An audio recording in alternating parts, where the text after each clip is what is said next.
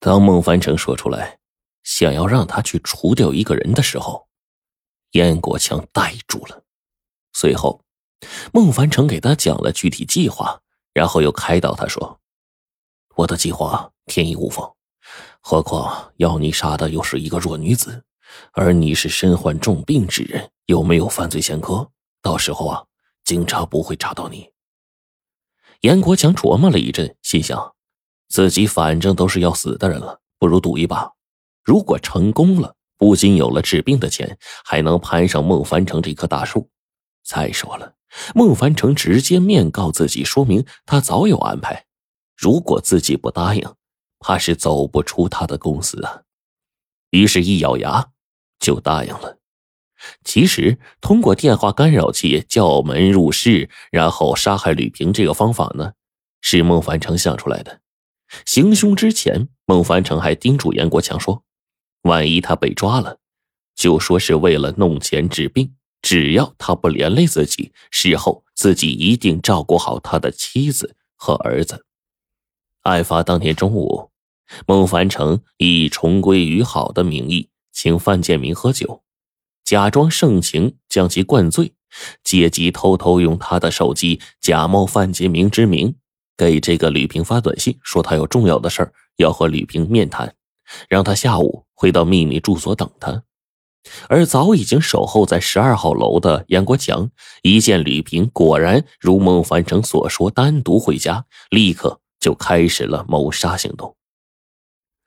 录完了这一重要的口供，第二天，市公安局局长就反馈来了纪检对文正春调查的事情。事实证明。吕平对范建明、郑涵等人所说的他是文副市长情妇一事，纯属子虚乌有。他是为了达到商业目的，狐假虎威，假冒高官情妇。招标过程中，文副市长给范建明打电话的事情也调查清楚了。那天呢，吕平找到主管招标工作的文副市长，满腹委屈的告状说。范建明对他说：“他的公司啊，成立时间短，没有资格参加这块土地的竞拍。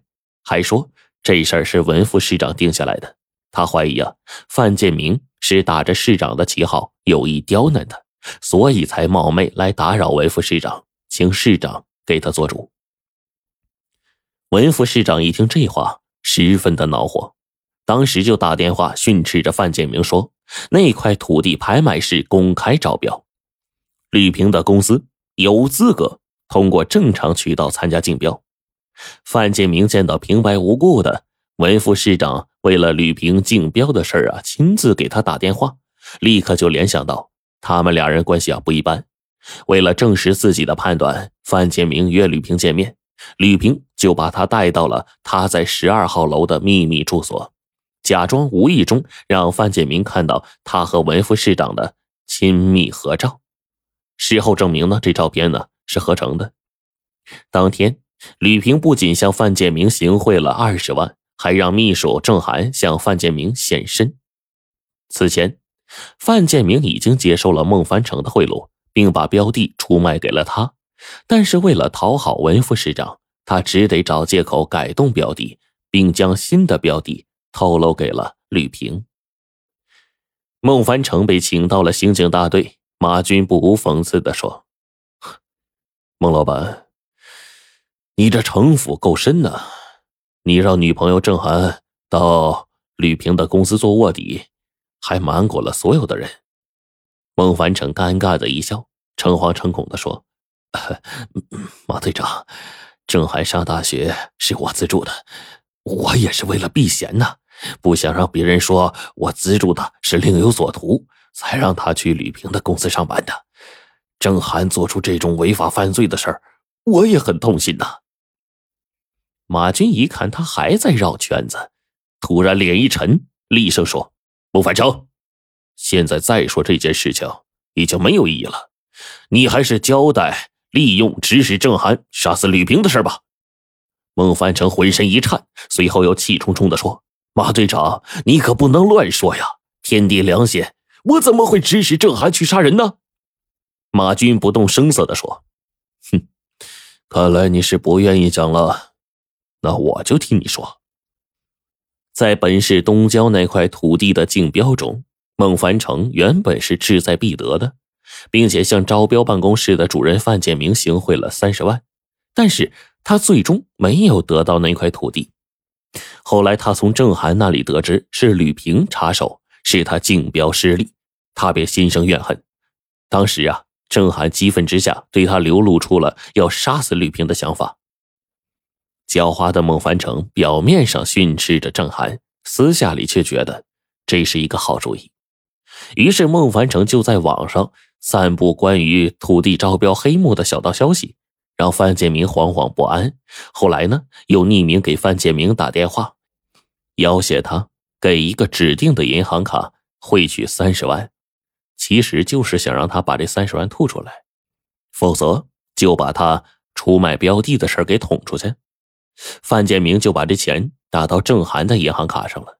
孟凡成又通过网吧给郑涵发去一封邮件，逼郑涵按照自己的计划毒死吕平。